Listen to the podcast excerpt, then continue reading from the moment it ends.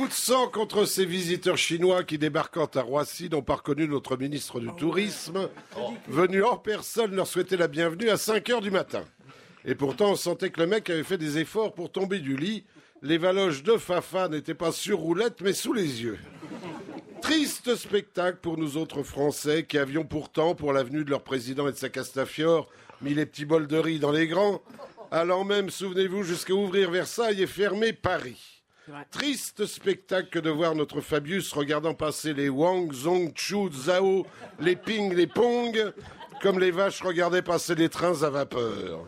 Il était là, accompagné de Cazeneuve, ministre de l'Intérieur, sinistre de l'Extérieur, totalement inconnu lui aussi au-delà du périphérique parisien.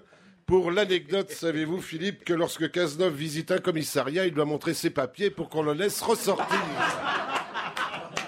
La même chose, la même chose étant arrivée à Régine, visitant récemment le nouveau zoo de Vincennes.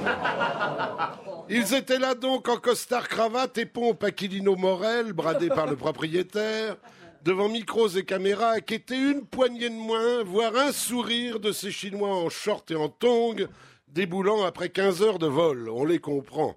Tu te vois débarquant en jet lag aux Seychelles, accueilli par le ministre des coquillages, t'en as rien à taper. Alors des Chinois apeurés à la vue de ces gugus, ne leur a-t-on pas dit de se méfier à Paris des mendiants, des pickpockets et des chauffeurs de taxis clandestins? Des Chinois rigolards et moqueurs même, on a entendu cette réflexion. Zinao Bing Lang Zen Liang Yi Bouding Bouding. Je traduis.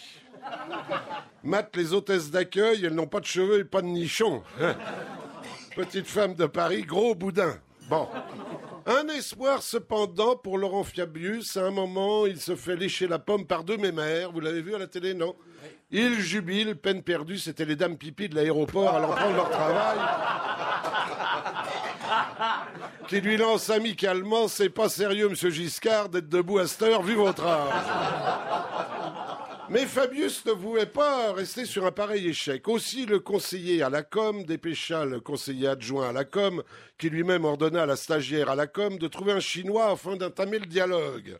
On mit la main sur le vendeur de sushi shop. Rien ne ressemble plus à un Chinois qu'un Japonais. Et là, on a eu un grand numéro avec l'interprète, Fabius.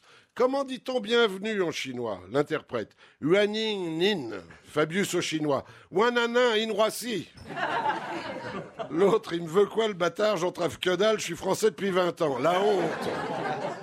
Aussi conseillerais-je à notre ministre du Tourisme, s'il veut capter l'attention des Chinois, un, de larguer Cazeneuve et de le remplacer par des danseuses du Crazy Horse en tenue de travail, et deux, de tenir une pancarte marquée Moi avoir Vuitton pas cher. Sinon, monsieur Fabius, vous n'attirerez pas un Pékin. L'eau, l'eau de consolation. L'eau de consolation. Mieux vaut être ignoré à Roissy que hué à Carbeau, comme le fut François Hollande. Fallait entendre hurler les petits-enfants de Jaurès. Salaud, pourri, vendu. Interrogation de Hollande. Qu'est-ce qu'il me crie? Le conseiller un peu gêné. Leur nom de famille, monsieur le président. Et l'autre de fendre la foule, sourire aux lèvres. Bonjour, monsieur Salaud. Salutations, madame Pourri. Enchanté, mademoiselle Vendue. Ah, comme l'a dit Cohn-Bendit, grosse comique teuton. Avec Valls, on a changé le bocal, mais gardé les mêmes cornichons.